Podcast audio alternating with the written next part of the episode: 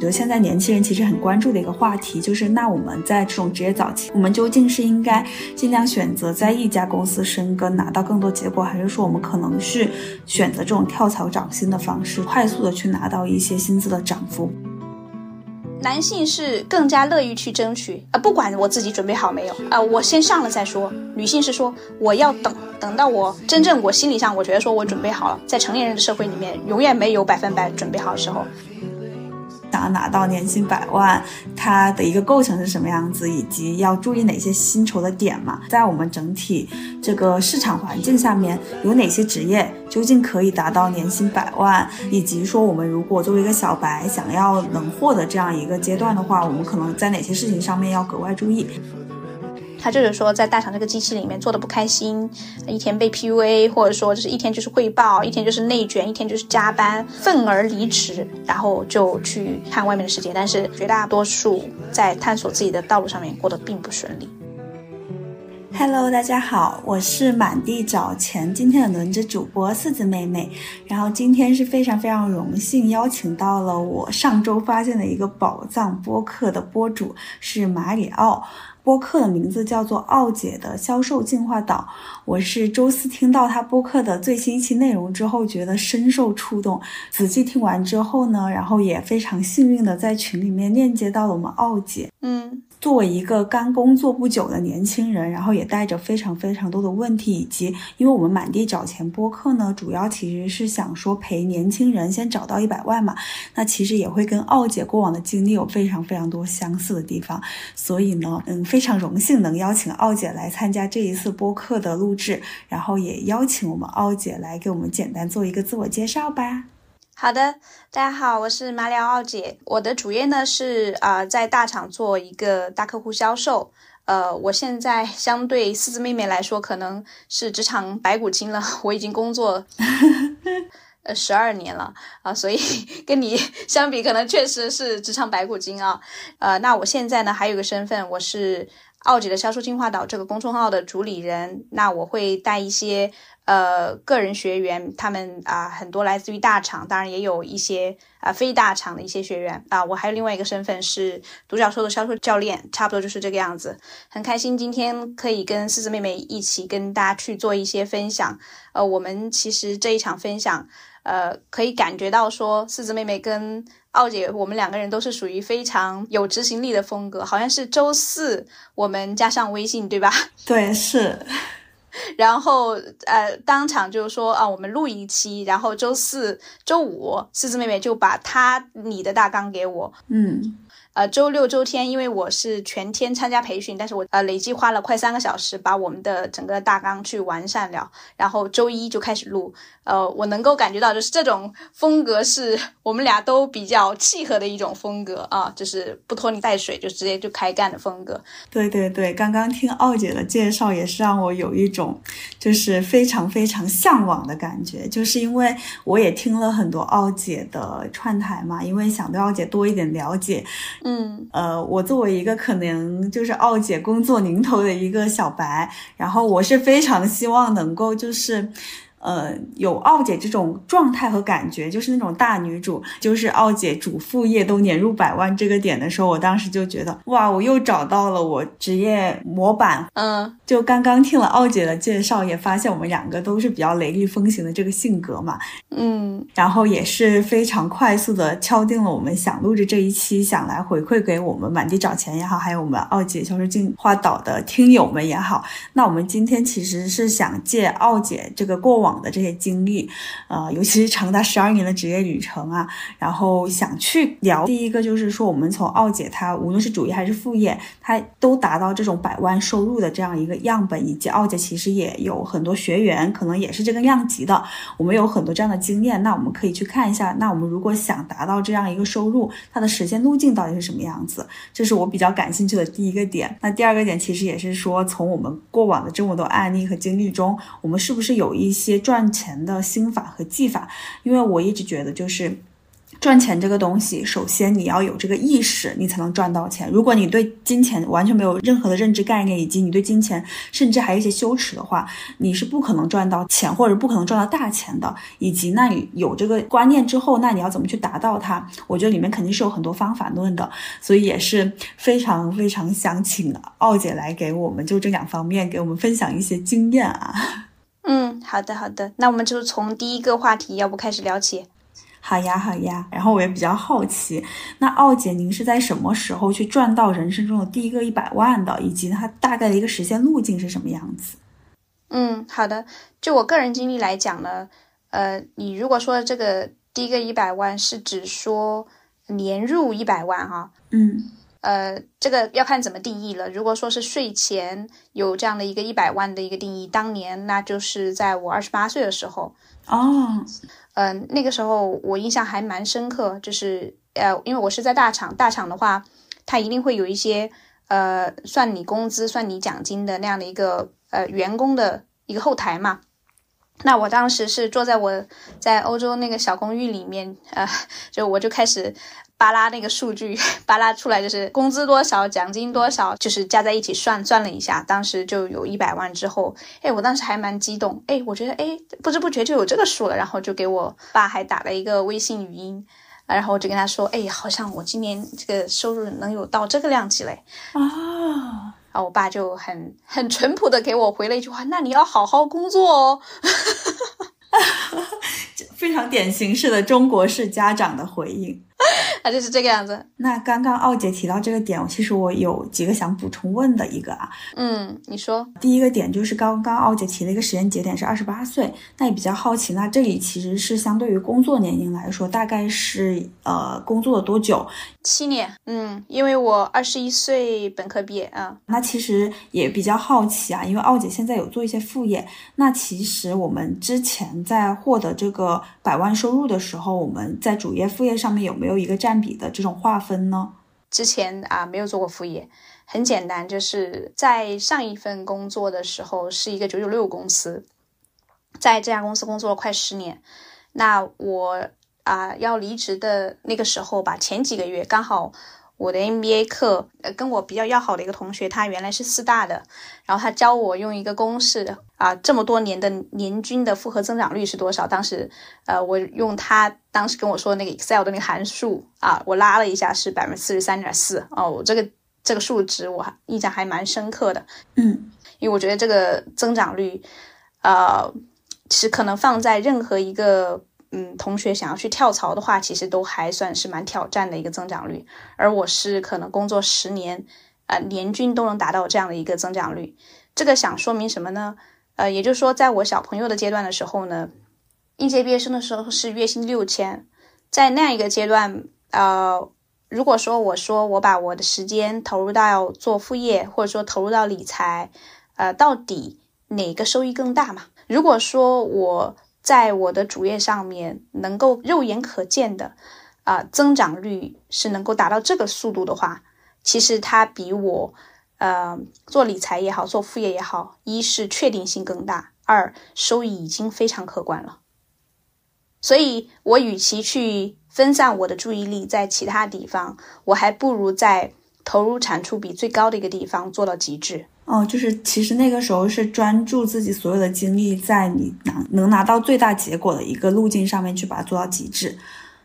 嗯，是的，因为我是销售，收入就会非常呃简单粗暴，就是从我的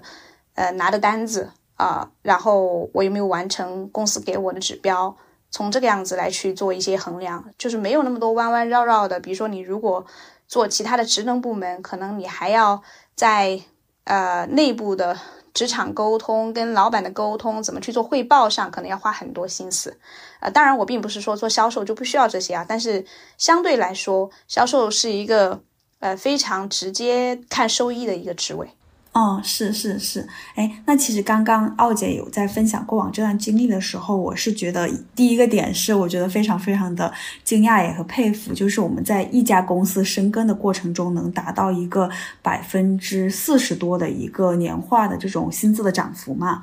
那其实这里就引发出了，我觉得现在年轻人其实很关注的一个话题，就是那我们在这种职业早期，我们究竟是应该尽量选择在一家公司深耕，拿到更多结果，还是说我们可能是选择这种跳槽涨薪的方式，去可能快速的去拿到一些薪资的涨幅？不知道奥姐这一边有没有一些对年轻人这种过来人的经验分享呢？好，首先我说第一个，呃，绝对性的话，就是千万不要成为靠。跳槽才能涨薪的那一类人啊，这一类人的话是非常悲哀的啊。我们都是大厂，其实原来有面试一些其他大厂的人，呃，有些大厂的简历一跟他一聊就知道，说这种人在自己的公司里面是没有办法去实现一个呃往上的薪酬涨幅，只能靠跳槽来，因为他自己的贡献的价值不是那么 可观。嗯，是。就是反过来，你是不是要问我说，哎，奥姐是不是说，如果我一直啊不涨薪，一定是因为我能力也问有问题？那以我带的学员来说的话呢，我发现确实有一类，哪怕是销售，他干出了结果，但是呢，他呃不太主动，也不敢，或者说这是在我们的中国的传统观念里面，你主动去要什么东西，感觉是一个非常可能稍微有点不礼貌。所以呢，我也见过一些我的学员特别容易发生在女生身上。嗯，我的很多女学员属于这种很乖、很听话，然后老老实实做业绩，然后呢做出来之后呢，但是呢，她就是等着，哎，主管为什么还不给我？然后她就在那儿一直就是内心戏特别多，然后最后把自己熬成一个怨妇之后，就想要离职啊，或者这种人也有。但是呢，这种人只占一小部分。嗯，绝大多数人是说自己。可能自己的能力还没到那个地方，能力是靠什么体现呢？对于我们销售这个岗位来说，就是靠你贡献的价值，也就是说给公司贡献了多少业绩啊，就比较简单直接。那所以回到你刚才问我那个话，到底是靠跳槽来，还是说你在一家公司一直干？好，首先第一个绝对不要成为只能靠跳槽才有可能涨薪的那一类人。嗯，这种人是非常悲哀的，说明你要么就是说你。对外的贡献价值能力不行，要么就是说你可能能贡献价值，但是你自己不会在内部主动去做一些职场上的沟通，呃，那你换一个地方还会存在相同的问题，就不要逃避这些问题，贡献价值，而且以一个非常专业的方式去跟你的主管去做沟通，去做争取。好，嗯，第二个要不要在一个平台上去深耕呢？也很简单。就是我做马里奥两年多以来，有接过很多疑问，看行业、看赛道、看公司、看哪个职能，呃，我可以说一个最务实的一个做法，你不要再问我行业这些了，因为哪怕在同一家公司都是大厂，仅仅是因为他们卖的产品不一样，他们的待遇就相差十万八千里，然后在内部得到的资源的支持也不一样。哦，你想要看你在这个平台值不值得你继续深耕下去？很简单，看两个点，你就问，你就八卦一下，打听你所在的部门薪水最高的有多少钱。比如说，四四妹妹，你们部门薪水最高的二十万。好，那你其实就是说我吭哧吭哧往死里干，干到 top，我也就是拿二十万。拿二十万，假如说思思妹妹，我不知道你是在深圳还是在哪里。我目前在深圳。OK，你如果在深圳，你就会问问自己一句话：我真的很牛逼，干到我们部门第一，二十万，在深圳可以吗？哦，好像不可以。是是是。所以先看天花板，第二个看你需要多长时间实现这个天花板。比如说天花板是一个呃五十万，或者说一百万，哇哦，一百万很棒嘞。但是你就去观察。实现到一百万这个量级的那个人花了多长时间？如果你发现说他都是资源型，完全就是要呃干了二十年才行，好像也不太现实。嗯，是的，是的。所以其实就看这两点就可以了，不用再问我行业，问各种各样的职能这些东西。当然你可以问我说，奥姐在什么样的情况下大概率能找得到呃薪酬天花板比较高的呃职位？那对于我们销售来说，可能就比较直接。销售岗位背的业绩，如果能够在千万级往上走，对应给你匹配的薪酬肯定会更高，也因为你给公司贡献的绝对价值更大嘛。是，奥姐刚刚跟我们讲的这一个思路是非常非常可行性的。因为其实如果我们要去一直看，比如说你这个行业或者你这个产品，它没有一个通用性的一个思路，但奥姐刚刚用一个非常非常简单直接的对标的方式，就让你能够迅速的定位到你现在这个行业，你未来的可能性，以及你实现它的一个难度也好，或者是你的时间成本也好，我觉得这个思路真的是太简单了。很多年轻人其实现对非常简单、直接且有效。嗯，对。其实我刚刚听的过程中，还有一个比较好奇的点，就是因为奥姐其实有提到过往学员中。会出现一些不敢去要这个薪资涨幅的人，所以我也比较好奇，就是那在这种情况下，我们要怎么样去要到这个薪资的涨幅？可能会有一些小的方法吗？可以跟大家分享一下吗？呃，思思妹妹同学，我跟你讲啊，因为我带过这么多学员，我发现他们缺的不是方法，他们缺的是那个心态。我再去怎么去说这些方法，其实我发现说，呃，用处不大。包括我过去一年多的时间。花了这么多时间去跟我的会员去做一对一的诊断，我发现我的诊断其实最后的效果不会大，为什么呢？因为我给了他们建议，他们不会去做。嗯，这其实是一个最大的问题啊！很多人就是困在啊迈出那一步上，他有各种各样的一些心理的卡点。那我先说一下哈，回到你刚才说的那个去要薪资这个问题，我建议所有的。啊，女生，甚至是说有一些这样心理的卡点的男生，也去看啊，Facebook 前 COO 桑德伯格的一本书，叫《Lean In》，就是向前一步。他有讲女性相比男性有一个非常天然不同的思维。呃，我在看这本书的时候，给我的触动非常大。也就是从我看这本书之后，我才开始主动去争取我自己的薪酬职位。掌心，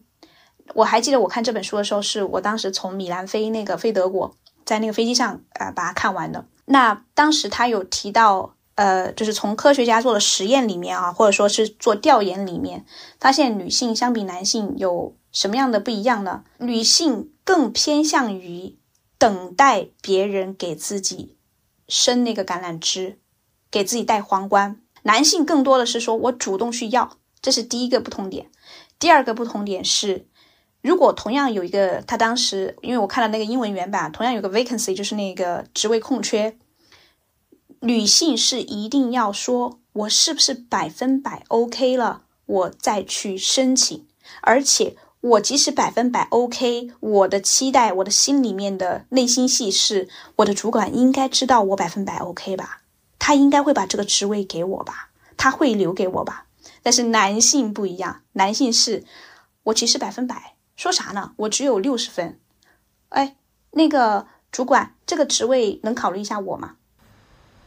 就是感觉更加自信一点，以及相对于来说，更是一种成长心态，不是完美主义的心态。我不知道我这个理解是不是对的。男性是更加乐于去争取，啊，不管我自己准备好没有，啊，我先上了再说。女性是说，我要等，等到我。真正我心理上，我觉得说我准备好了，百分百准备好。但是这个世界上，在成年人的社会里面，永远没有百分百准备好的时候。这是第二点。第三点非常搞笑的一个啊，就是，呃，女性做成一件事情之后，她会把这个成果归功于自己很努力；男性做成一件事情之后，他会把这个成果归功于自己，我天然就牛逼。啊，就是大家其实我感觉从这种思维方式上面，其实就导向了两条路径了，好像。呃，对，就是男性的话就认为说这个是我的本自具足的能力，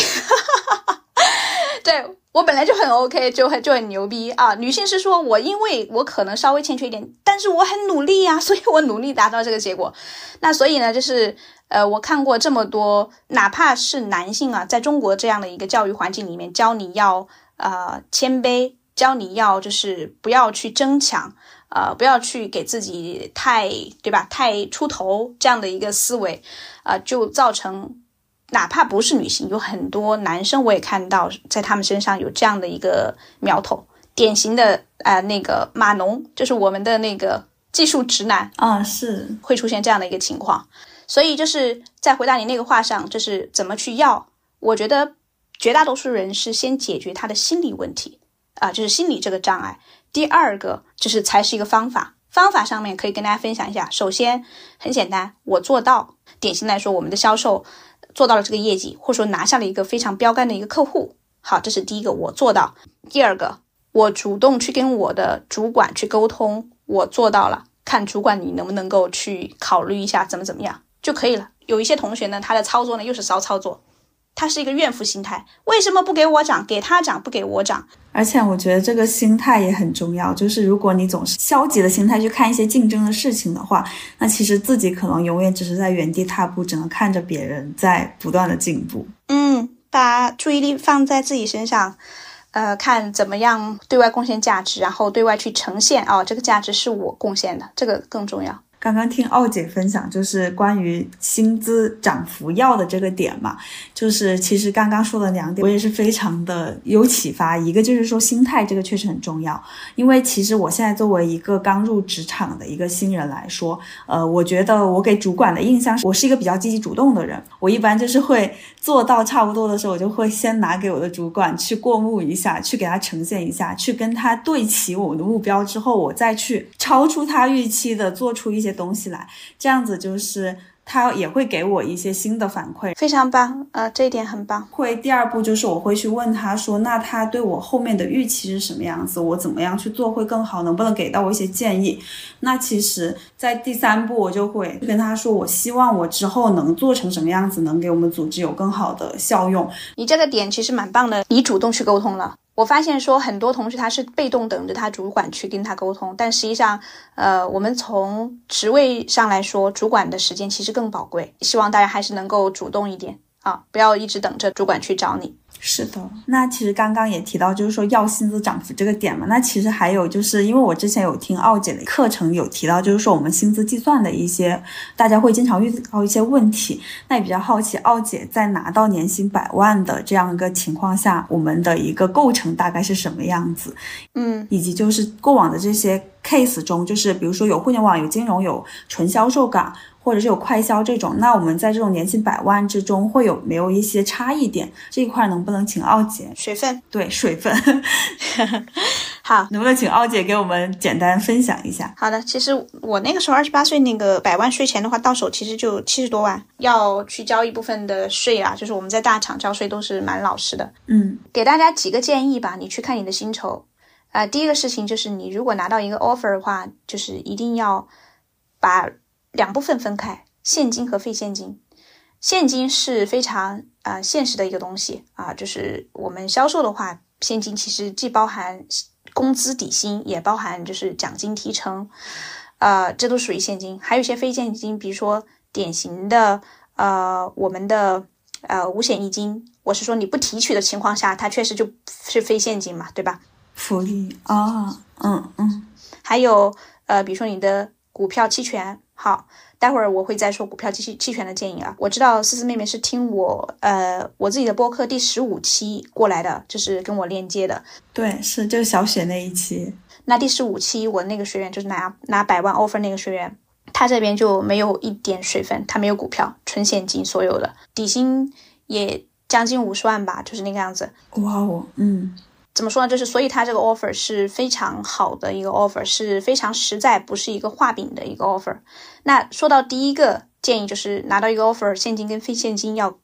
分开哈，这个大原则之后呢，给大家第二个建议，就是股票和期权有大坑。你们经常会听一些，甚至是炫耀，有一些人去炫耀自己拿了一个总包多少的一个 offer，比如说百万。那实际上这里面有很多呃猫腻在里面的。比如说股票，股票一般来说有很多大厂，比如说哈，我说给你价值一百万的股票，我的意思就是说，一般来说会分四年发给你啊，那每年就是给你二十五万嘛。比如说你拿一个百万年薪的总包，他会这么说，哎，百万年薪，那我一年有个二十五万，然后呢，呃，现金那部分，呃，杂七杂八给你加起来有七十五万，所以七十五加二十五等于年薪百万。那这里面就有一个前提呀，有一个假设可能直接忽略了。他这股票给的一百万分四年给完之后，第五年呢没有了，就没有啊？是，那第五年开始，你是不是要说你的年薪是七十五万了？当然哈，这有个假设是说这四年不给他涨薪，不给他重新增加配股啊。好，那其实这个其实就是一个短期的，或者是它是一个限定期限的，它不是一个长期体现在你薪资里面的一个这个价值。对，还有一个有些人我看到他包装他的总包 offer 比较多，他更狠，他直接把给的一百万的股票算在一起，加在一起，说我有一百七十五万的总包啊。但是这个东西其实都是自欺欺人了啊！而且对方如果你跳槽的话，另一家公司可能也不会认可你这个计算的方式，他可能会更加在意你的现金流，会落实到每年上面是多少啊？哦，了解。然后呢，还有期权的坑，呃，期权呢就是在两种方式下面会比较实在，就是或落袋为安，一种是说它变成了股票，就是说这个公司上市了嘛。还有一种是说，呃，我也见过一些创业型公司，就是大股东都同意，就是说，呃，回购你的期权，就是因为，呃，你让大家一直画饼，说等我们敲钟的那一天，可能也不现实嘛，对吧？我说你跟我干干十年，然后最后才敲个钟，谁能够熬十年啊？啊，是是，好，那不一定啊。那在中间，你有一部分期权，比如说价值多少，我们这一次的估值是多少啊？然后我公司给你回购。你这部分的期权就是你的这个股份，然后相当于是帮你套现，在当前的估值下面去给你套现。但是这里的话也非常被动，为什么呢？能不能回购不是你想让公司回购就回购了，这个把握在投资人以及就是所谓的大股东，就是有话语权的人手里面。嗯嗯，是。给大家举一个实际的例子啊，这个人呢就比较聪明，他他二十八岁，他是啊我的一个学员。他原来是西安的一家公司的研发的主管，然后他的月薪是在二万四，然后呢，呃，这两年大环境大家都知道，然后他们的公司呢想把他们这块业务分拆出来，分拆出来就是单独的一个小公司，然后他美其名曰给他安了一个合伙人股东的身份，然后给他配了多少股份，其实就是期权嘛，啊，然后又跟他说。你要跟我们一起奋斗，加油干好，所以底薪给他降成一万三，啊，好，然后这个人不傻呀，这个东西就是个大饼嘛，这你要给我先把这个饼造出来，你才能吃到这个饼，这直接都不是画饼，然后他就来找我问能不能够去转销售了，就是我有很多学员其实有这样的情况，包括我原来还有下属也是。看创业公司那么有激情，他其实都没有搞清楚你在一个创业公司混到底你的收入是来自于哪些方面，只是听到了所谓的那些创业的一夜暴富的故事，然后就去了。这个啊是对自己不负责任。好，这是第二点，就是股票和期权有大坑，希望大家去注意，然后也不要被。呃，外面的很多声音，我动不动我拿了一个总包多少的 offer，呃，如果你不清楚这里面细节的话，其实就是觉得说，哇哦，他为什么那么牛逼，我为什么才这么低啊？第三个建议就是你的五险一金的缴费基数和比例一定要关注，很多公司并不是实缴的，什么意思呢？比如说你一个月月薪是我随便说两万，但是很多公司他说我按这个城市最低的那个基数，比如说呃随便说三千给你缴。然后缴费的比例也按这个城市政府所要求最低的去缴，呃，有一个很惊讶的事情，因为我在薪酬谈判嘛，那很多好多同学是在，就是我们第一课就是让大家去梳理薪资现状，就他当前的薪酬是多少，他去梳理的时候，我有个表格，就是让他去填五险一金，他去填的时候才发现，啊，原来是这样的，我被公司坑了，我都不知道啊，啊，嗯，然后。第四个建议就是，我应该说百分百都没有例外。嗯，你去跳槽的时候，一定会遇到一些，就是你们公司是讲呃工资，还有所谓的什么绩效工资，乱七八糟的。还有有一些提成，或者说又有一些，还有一说是说你表现特别好的什么优秀奖，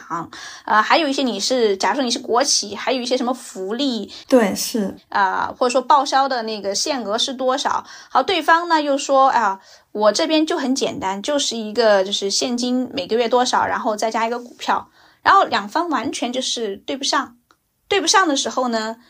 呃，就非常容易被对方带节奏。对方直接夸啦，就是如果你们去听我十五期那个同学那个博客，就是这个样子。就因为对方让他去填张表，按对方那个表填出来，他的总包直接少了十万。我的意思是说，他当前的现状啊，呃，他现在的薪酬包去理出来，直接少十万，就被对方带节奏了。这种情况就是基本上每一个每一个我的学员都会遇到，就是基本上每一次给帮他们去算账的时候，都会算出来，哎，自己在这里少了几万块钱，怎么样的啊？嗯，对，我觉得奥姐刚刚给这四个建议就是非常非常的，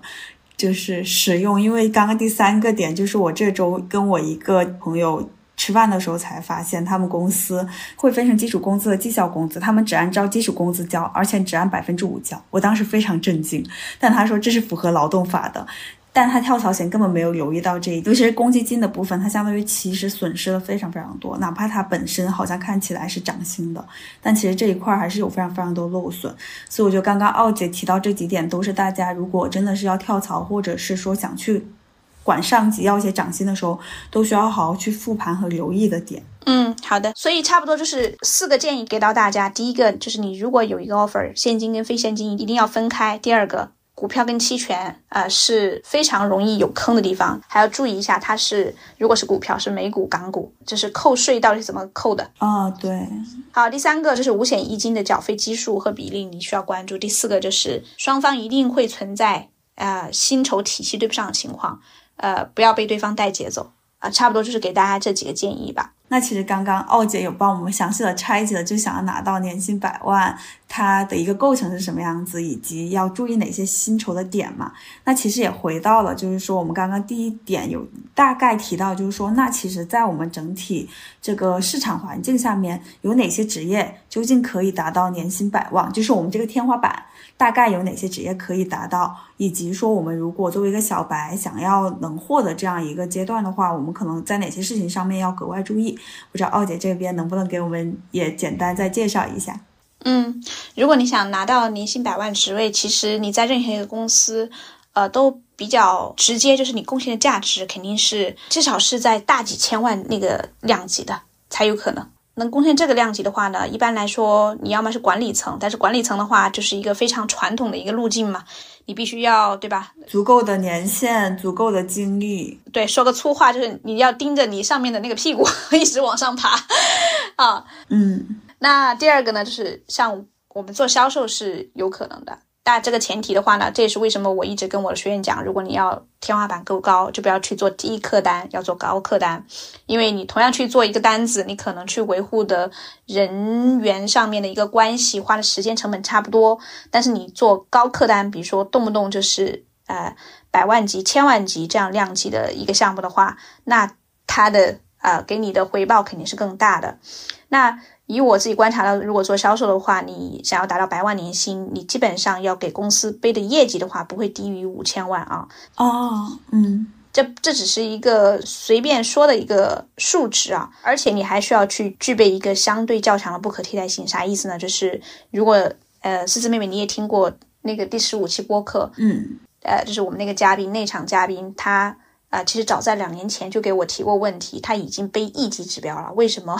呃，薪酬呃还比较低啊？这远都不到五十万啊。然后给他回应了一下啊，他自己也检查了，是这个样子，因为他起的实际的作用是对接客户日常的一些呃合同上的对接，呃，并没有去真正的去运作项目哦。就它的实际的替代性其实是比较强的，哪怕它创造的收益可能更多是平台带来的，而不是个人能力带来的。对，呃，真正去操盘这个事情的是他的导师还是主管来着？我忘了啊啊，不是他。嗯嗯，说白就是下面的一个就是执行的，呃，对接客户，看一下合同，就是这样的一个工作。其实，在那个时候，这样的一个销售是一个比较执行层面的，非常执行层面的，都你都没有。去做任何销售的这样的一个操盘的一些动作啊，好，那还有一种呢是说啊非销售，但是你在你的专业领域里面做到了非常极致。啊，随便说啊，就是说这几年很火的那个华为的天才少年。啊，这个很很直接啊。啊是，就或许会就是呃疑惑是不是真的值那么多哈，我可以去分享一个就是之前。呃，我在上一家公司跟一个产品线总裁去呃沟通的时候，他那个时候来上海，然后当时就谈到呃，就是一些公司招募了一些非常牛的一呃，就是天才少年这样的人。然后，呃，因为他是个七零后，他原来不太相信这些，觉得这个东西太神了，怎么可能？结果发现，呃，招的一个小同学，呃，非常年轻的一个人，直接进来一个人干了一个团队三年才能干的结果。哇，这个就是天赋型选手。对，不是说劳动啊，而是说他攻克了人家三年可能一个团队才能攻克的一个难题。嗯，那其实很划算啊，给他开百万年薪。对吗？对，是非常划算。你对于公司来讲，几个人干三年，和一个人给他开个哪怕两百万干，可能都不到一年啊，就花几个月时间。嗯，对于公司来说是最划算的。但是在我们普通人眼里面，反复去比说它值不值得。但是对于公司来说，你我当刚才把站在公司的这样的一个比较去跟大家去分析分析了之后，你们会觉得说非常划算了。就公司会算好这笔账。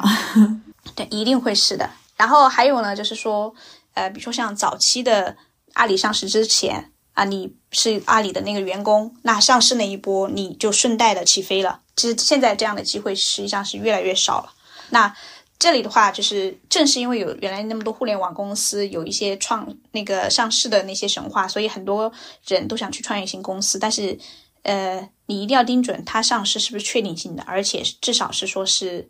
尽快就会上了。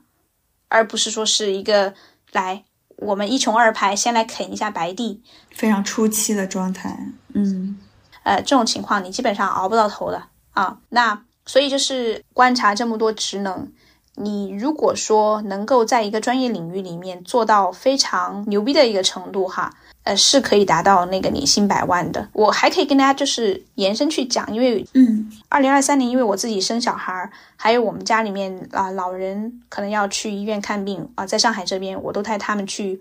呃，比较好的医院，比较好的医生，那经常会遇到挂号，可以跟你们稍微分享一下，就是在某个科室里面一个细分领域。一个专家就是全国都来找他看的，就是做个彩超，你们听起来很简单，挂号费一千，哇，他是特需啊。然后包括还有，呃，就是我爸当时是肺上还有一个什么问题，然后我看了一下，有一个专家，呃，非常牛，他挂号费好像是一千五还是一千八来着，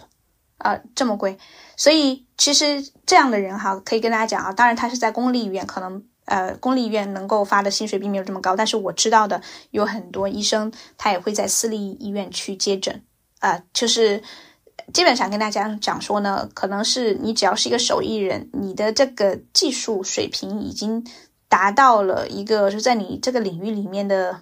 呃一个 top 级别。呃，我不说 top 一吧，你 top 百分之十啊，基本上你还是可以的啊，就不会啊缺饭吃。嗯。这里还是想跟大家讲的，就是你如果做一个呃东西的话，你还是要去沉下心来把它做到一个，你不说极致，你要做到世界第一，但是你还是要去蒸蒸上游啊。这个样子其实就靠我们的手艺啊，我的意思就是说专业技能啊，你能够活得非常滋润啊。嗯嗯嗯。对，刚刚听奥姐举的这几种类型，感觉从呃理解上来说，就是划分成了，比如说像刚刚第一个点管理层嘛，那它更多的就是说一个打怪升级的一个路线，它可能靠你的经验、你的时间慢慢去累积往这个方向走，它其实是一个相对于比较耗时和低效的路径。那剩下的几个，其实第一个是销售或者是类销售型的，就是这种会直接创造收益的这种。更前台的一些业务吧，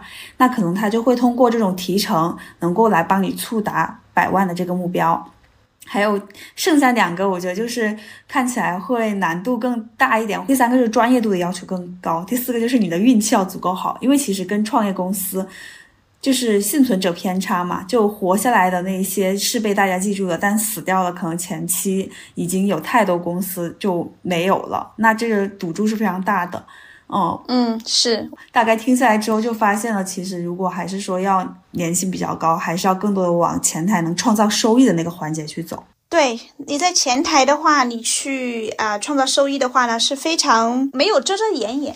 这个东西就是是我创造，这是我创造的，它不会像后台，比如说你去做个财务，你说因为我这个财务角色的存在给公司创造了多少收益，它很难显性化，它更好量化。对销售的话是非常好量化。然后另外一个就是刚才因为四字妹妹给我提问的是说哪些职业可以年薪百万，嗯嗯嗯。但是对于普通人来说，你说我有没有一种途径是呃，我只说年入百万，不是说从我的工作上面去获取啊？也有可能说你自己主业并不能够做到 top 百分之十，可能说你能够做到百分之二十，但是你能够有一些其他的呃一些变现，比如说你拿你自己的专业技能去呃提供服务，就是说白了就是副业嘛哈，你做的一些分享。你的一些经验，现在这自媒体这么发达啊，然后再加上你如果还会，当然不是纯就是呃割韭菜那种买股票啊，如果你会去做投资理财的话，就是这几个都能辅助你更加多元化的去达到这个目标。对你的，如果你的渠道多重多管齐下的话，也可以。但是待会儿我们会谈到，就是什么时候适合去。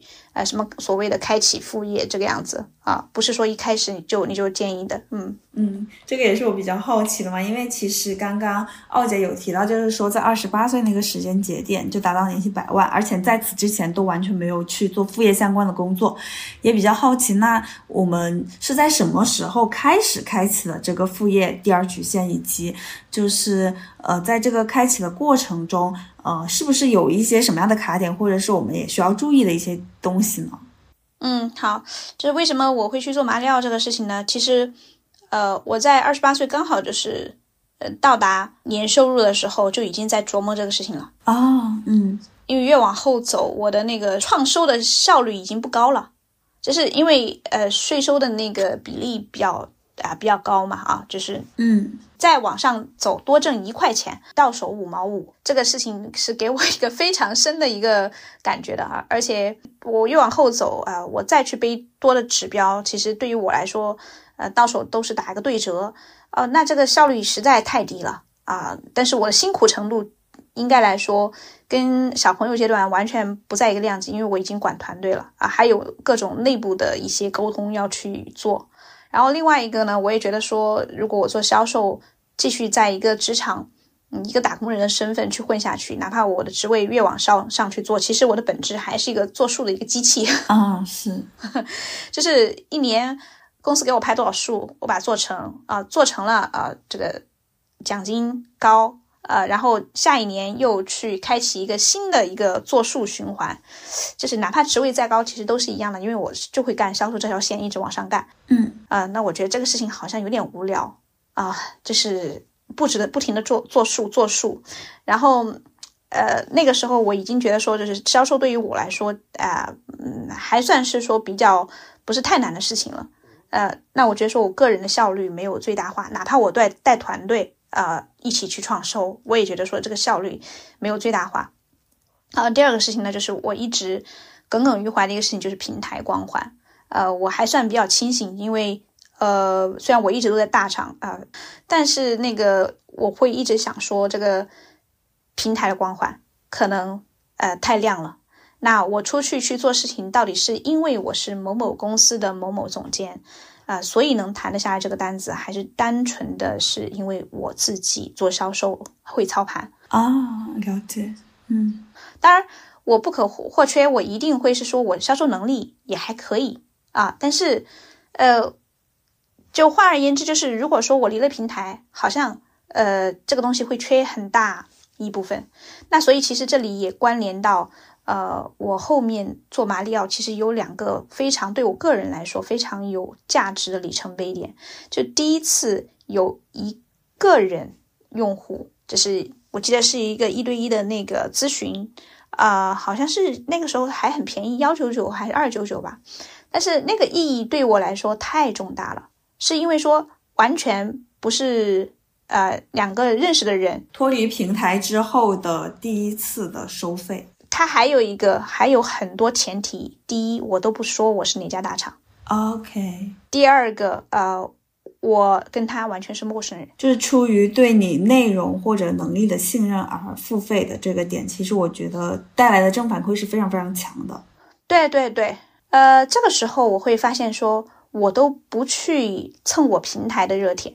呃，我不用我平台光环，我只说我是大厂出身，然后。呃，我没有透露出来哪我是哪家大厂，然后仅仅是因为我的内容啊，然后呃，他就愿意去为我付费。其实这个费用对于我来说，对于当时我来说都觉得是太少了，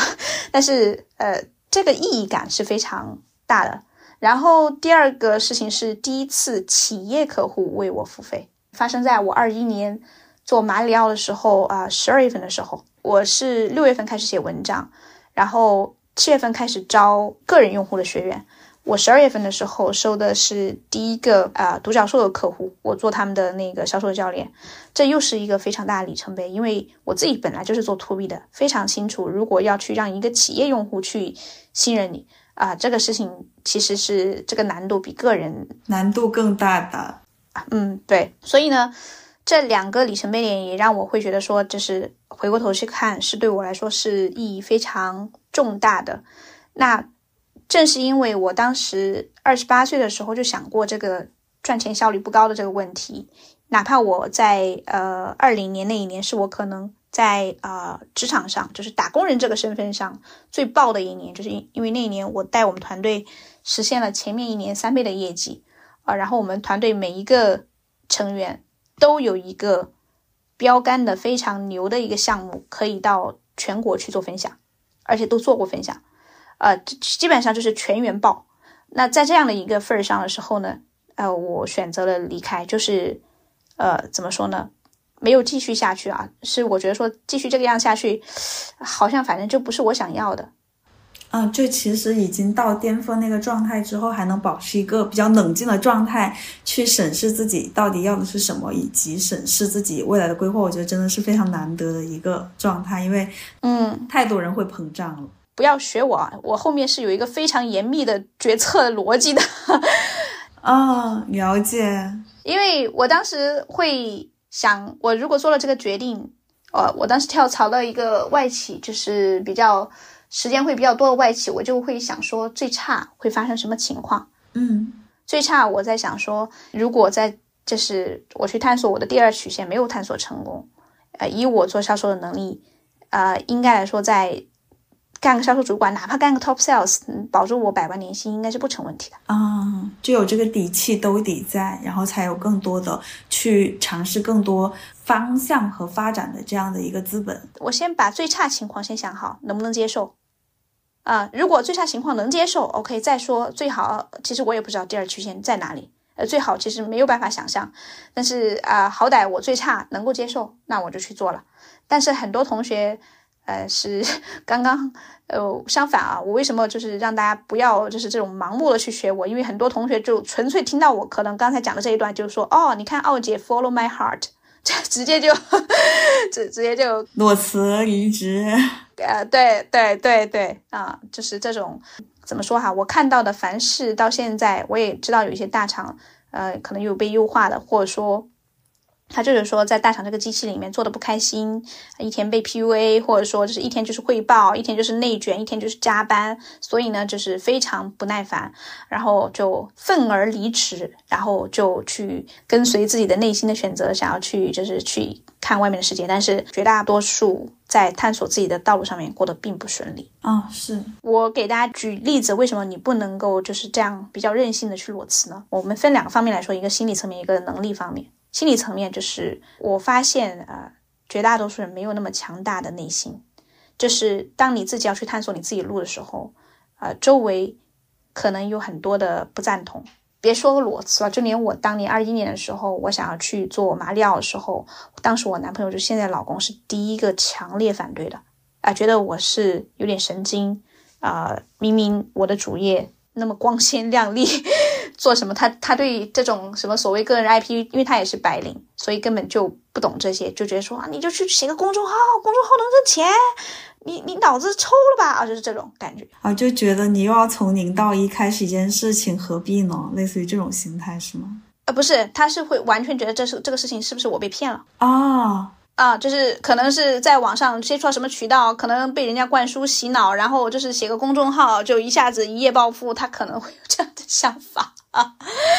啊啊哦，了解了解，确实之前很多那种自媒体吹嘘的时候，就会说啊，自媒体很容易能够抓住时代红利、流量红利，然后致富什么这样子的一些言论嘛。对，就是而且当时可能是我身边最亲近的一个人啊，然后还有说你进展不好的话，呃，你肯定会 emo 的。还有你做到后面，比如说像呃，我有用付费用户，一定会遇到一些就是用户的不满意的情况，你怎么去服务好他们，或者是去给他们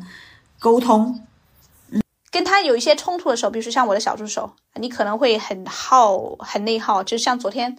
呃，我们参加那个培训，有一个老板就呃非常内耗，是他觉得说有些学员啊一直踢他们屁股踢不动，他就觉得说很。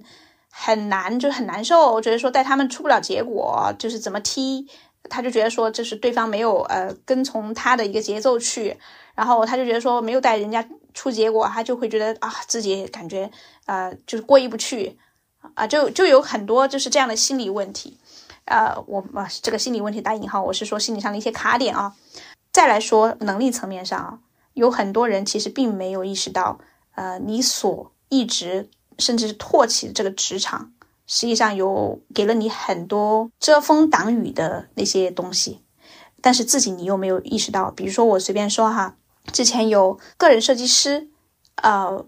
他也是上周还上上周有加我啊，他自己应该做设计应该还好。之前有平台的时候呢，那你们都可以想象说，呃，他其实就是一个个人设计师，他就领工资就可以了，他会觉得说自己。呃，相信肯定是说挣钱效率不高嘛，因为被平台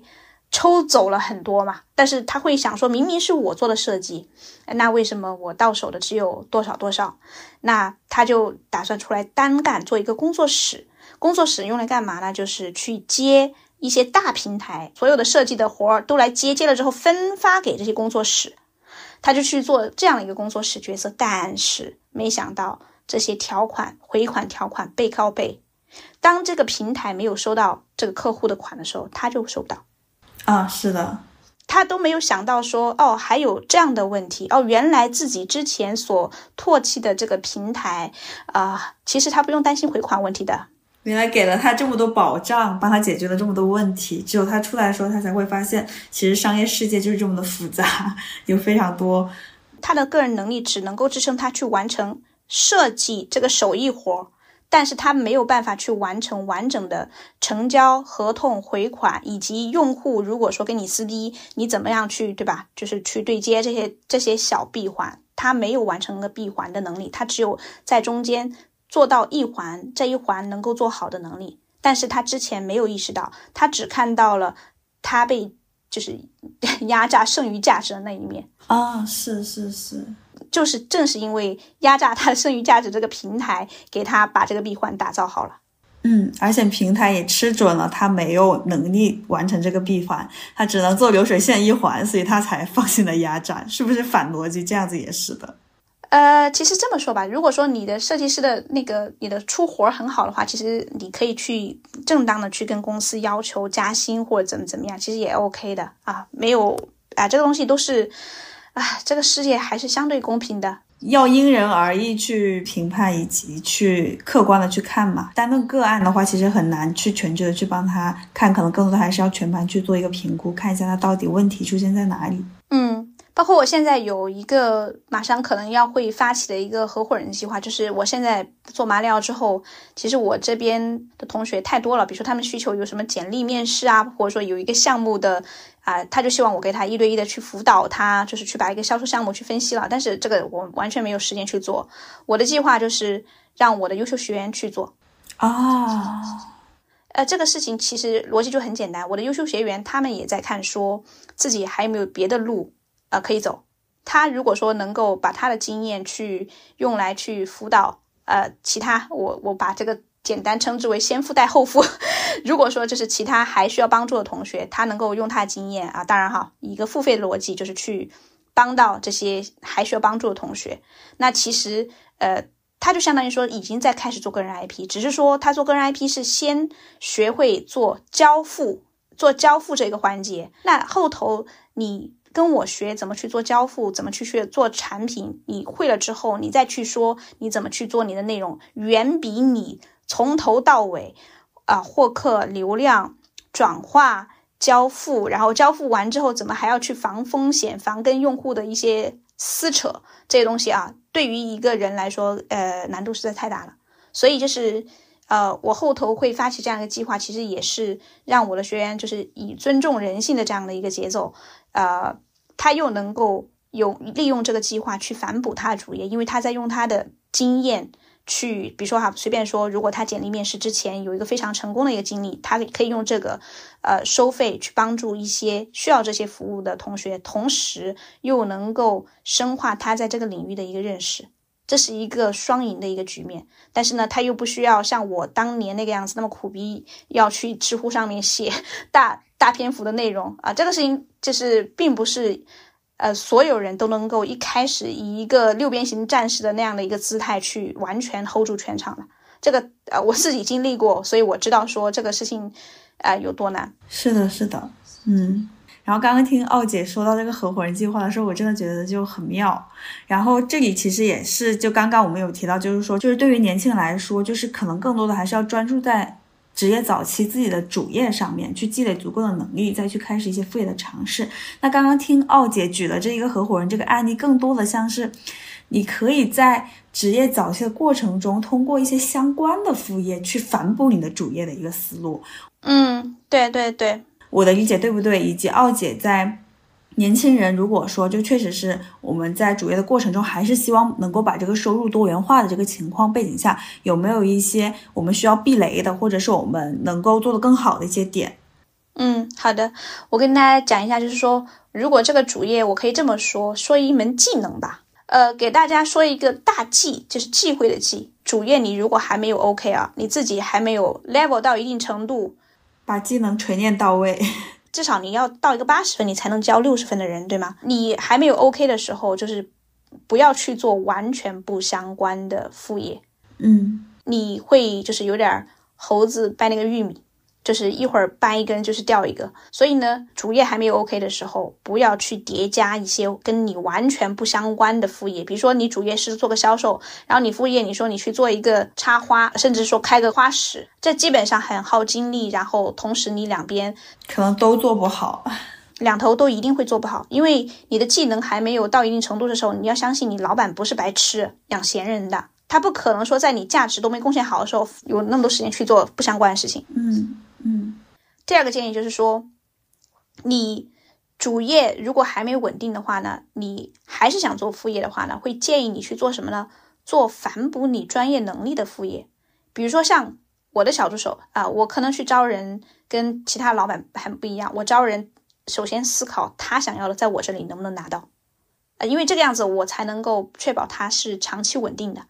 因为这是一个共赢的一个局面，因为我本来就是做销售的，所以呃，我对换位思考这个事情已经基本上来说是我的本能。那对于我的小助手来说，随便说，假如说今天来去做播客这个同学，那他其实可以从我跟其他人的对话去提取到我的什么销售的经验。他本身我的这个播客的小同学，他也是那个做销售的。好。好，怎么去做内容？这个内容其实本身又是跟销售相关的，其实跟他对他来说是主业是一个反哺。我其他的那个小助手也是一样的，就是比如说像销售的呃助教，他本身主业就是销售，他能看这么多的那个销售同学的作业，其实也会有启发的。对，所以他们在我这里去做那个副业，当然一定会有一些跟销售不相关的技能，比如说你要去做运营，对吧？你要去想内容，但是。很多时候后头会殊途同归。当你去做内容也好，你去做运营也好，一定是换位思考，以用户的视角去思考问题的。这个跟做销售是一模一样的。对，而且奥姐刚刚提到那几个能力，包括运营或者内容，其实它都是去辅助你这个销售能力变得更强，或者是它在未来或者是在某个节点它会发挥作用的，它是相关的一些技能。所以我觉得刚刚这一个思路确实是我们年轻人可以很好的去对照自己的主业去做一些延展思考的。嗯嗯，所以呃，你如果能够在你主业还没稳定的时候，能够做一些反哺你专业能力的啊副业，就比如说那个呃，我刚才说简历面试已经很成功的那个同学，啊，他就可以去教别人简历面试。但是实际上简历面试本身，你想一下，我们销售的面试一定是问销售的问题。本身也是可以深化他的理解，然后呢，而且你做这个副业的话，一定不要去做那种操盘手角色，呃，最最开始的时候不要做操盘手的角色。我的意思就是说，从前到后都是你在搞，你最好从一个局部开始，比如说，就像我的小助手，其实就是给我打工，他不会像我这个样子，可能做老板永远一定是最最心累的。你们要相信这一点，就是会全盘看很多东西。那你这样的话，你就会一个非常舒适的一个姿态，又能够去反哺到你的主业，又能够有一些收入的来源，而且是一个学习者的状态。我觉得这个也是刚刚奥姐在说这些案例的时候，我发现的一个点，就是你其实某种程度上你在做副业，但某种程度上你还是以一个学习者在不断的去进步。如果你作为一个操盘手的话，其实你更多的是一个输出者。其实输出也会有成长，只是说你作为一个操盘手的话，你的那个耗费的心力实在太大了。然后对于你自己主业还没稳定的时候，这是非常不 OK 的，又会造成一个失衡的一个状况。对，这个是很重要的，又学到了。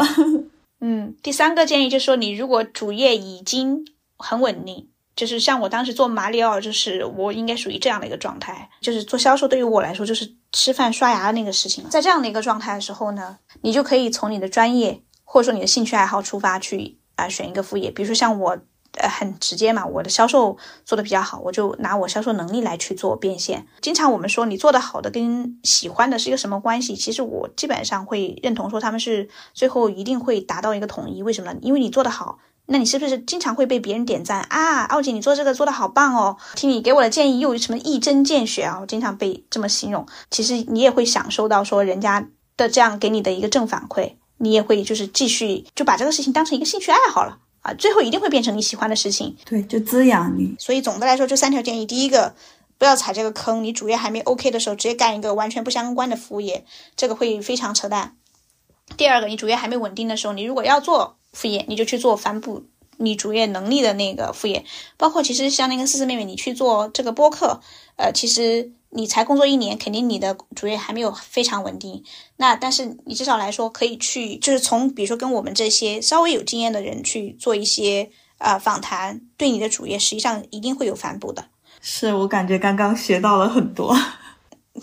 是的。然后第三个建议就是，你主业稳定的话，你再从你的专业。出发就是不要完全不相关，其实有点浪费你原来的就是一些积累。当然也有一些另外一个啊，就是我那天有一个学员，我突然发现他是我朋友圈儿，他是我微信好友嘛，所以我发现他弹那个古琴吧，弹得很好，而且他弹了一个非常可爱的那个，就是那个蜡笔小新的那个曲目，就是非常特别，嗯。对，非常特别。然后我说，哎，其实他主业其实是做技术的哈。我说，那你可以其实用你这个，因为他已经是个外企，非常稳定了，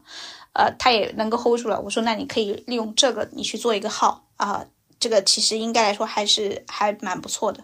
所以就是给大家这样的一个建议。嗯，了解。嗯，同时的话呢，我也会建议大家用一个思维，就是如果你想要去。投入一些精力的时候呢，就用我刚才跟大家分享的那个思维，就是你先想好最差会发生什么情况，最差你能不能够去接受，呃，然后就是再去做决定，不要说是跟随你内心的选择，然后直接就裸辞，然后裸辞的后果目前来说没有看到很美好的。哇，刚刚第一趴真的有学到特别多，就是奥姐分享她百万收入的这一个经历，再到就是我们副业需要注意和留意的这些点，归根到底都是你要对自己的情况先有一个足够的认知，你要打破自己内心的一些卡点，然后我们再去学习奥姐提到这些方法论也好，这些思路也好，我觉得才能够去往这个百万收入这个道路上去不断的去靠近嘛。好，那希望这一期对大家是有启发，嗯。然后今天其实就光聊。奥姐对于百万收入的这个拆解的路径，以及副业主业如何互相反哺的一个过程，我们已经聊了非常非常多。我今天的收获也很多，相信听众朋友们听到这里也会觉得，嗯，还蛮有收获的。嗯，那我们今天会把第一部分单独一期发出来，然后下周呢，我们会发出来第二部分，就是跟奥姐对谈的这一个关于赚钱心法的一些实操秘籍啊。也是非常非常的重磅，那也欢迎听到这里的听友们呢，可以来。呃，给我们多多的评论、点赞、互动，然后也可以留言说下来你听完这期节目的一个收获，然后以及如果有课代表的话，那当然是最好的啦。我们会从评论区选出最走心、最认真的几位朋友，送上奥姐价值九百九十九元的职业规划精品课程福利哦，欢迎大家多多参与。那今天节目就到这里结束啦。欢迎大家在小宇宙、苹果播客、喜马拉雅、网易云音乐、QQ 音乐、荔枝 FM 等多个平台来搜索订阅我们满地找钱哦。我们下期再见，拜拜。嗯，好的，拜拜。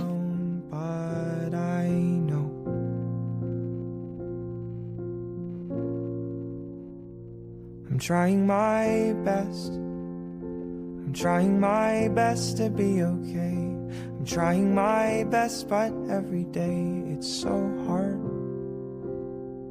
And I'm holding my breath. I'm holding my breath till I can say all of the words I want to say from my heart.